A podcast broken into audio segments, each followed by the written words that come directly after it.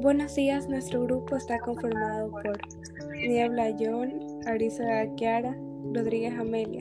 Somos de primero bachillerato A y nuestro tema es la corrupción en el Ecuador.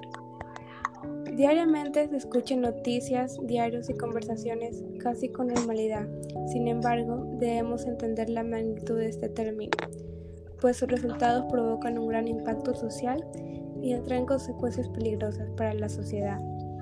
Lastimosamente podemos escuchar en el país a muchas personas que ya se han acostumbrado a aceptar con normalidad diversas prácticas de corrupción y no piensan que puede llegar a existir un cambio, sino que simplemente renuncian a este y presente a todas las esferas del país.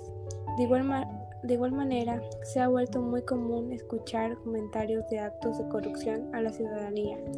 A pesar de las consecuencias, no se hace conciencia de ello. Ecuador se encuentra suscrita desde el año 2017. Este instrumento jurídico contiene un conjunto de normas y reglas de carácter vinculante para los estados, teniendo los países que incluso adecuar su marco jurídico a las disposiciones de esta convención.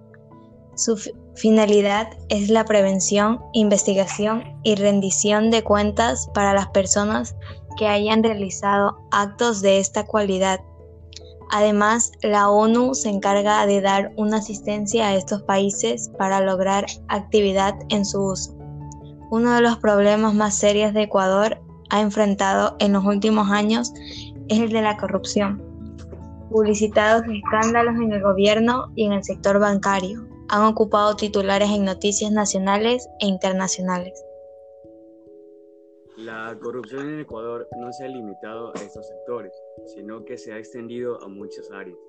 Un reciente informe de la Contraloría General del Estado encontró que 1.496 auditorías efectuadas en el año 200, e, en un 34% de los casos, había indicios de responsabilidades penales y en un 50% de los casos podía haber responsabilidad civil. La Comisión de Control Cívico de la Corrupción fue creada en 1997 para enfrentar este serio problema. Las encuestas de opinión pública no son buenos instrumentos para medir las grandes magnitudes y naturaleza de la corrupción en altas funciones, puestas que tales actos son pocos en número y la mayor parte de lo público sobre acerca de ellos. Viene, viene acerca de los reportes de los medios de comunicación. De hecho, más adelante se demuestra que en comparación con los bien conocidos, pero a menudo criticados índices de percepción de la corrupción de transparencia internacional, las encuestas son las, mejores formas de medir tal corrupción. El proyecto de la opinión pública latinoamericana de la Universidad de Pittsburgh ha realizado varios estudios sobre la corrupción, concentrándose en la magnitud de aquella experimentada por los ciudadanos y la percepción ciudadana de la honestidad o deshonestidad en varias instituciones y el impacto de la corrupción sobre la democracia.